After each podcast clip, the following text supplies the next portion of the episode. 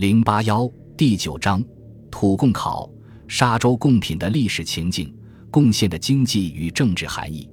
中国古代的贡献制度起源甚早，《尚书·禹贡》云：“禹别九州岛，随山郡川，任土作贡。”孔颖达正义曰：“九州岛之土物产各异，任其土地所有，以定贡赋之差。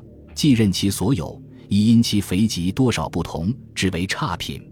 贡者，从下献上之称，为以所出之谷，使其土地所生异物，献其所有，谓之绝贡。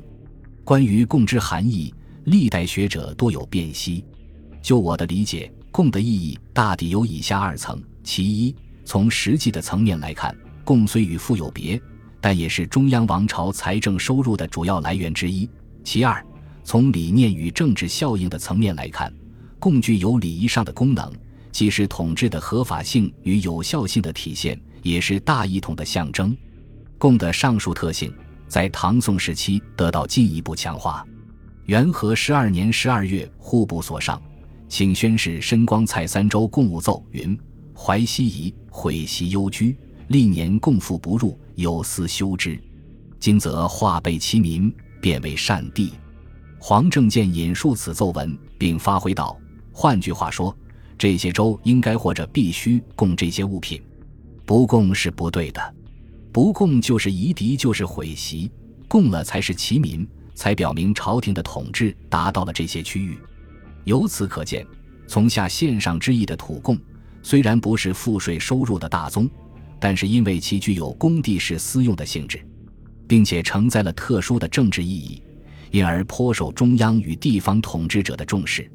敦煌的土贡、藏经洞出土文献和传统史料中均有不少材料，然迄今为止未见有专论加以考察。敦煌在唐前期只是一个普通的夏州，但是因为其在中西交通上的独特地位，多有义务。从构建新博物学史的角度来看，其贡献之品目颇有令人瞩目之处，值得细致考索。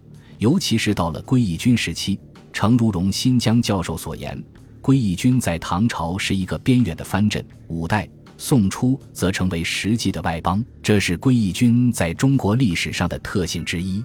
与敦煌土贡有关的材料恰好集中于这一时期。因而还有可能通过土贡更为深刻地理解晚唐五代地方与中央之间微妙的关系，这是别的州县所不可能具有的珍贵价值。故笔者就部分重要数据和贡物略加讨论，以稍补其缺。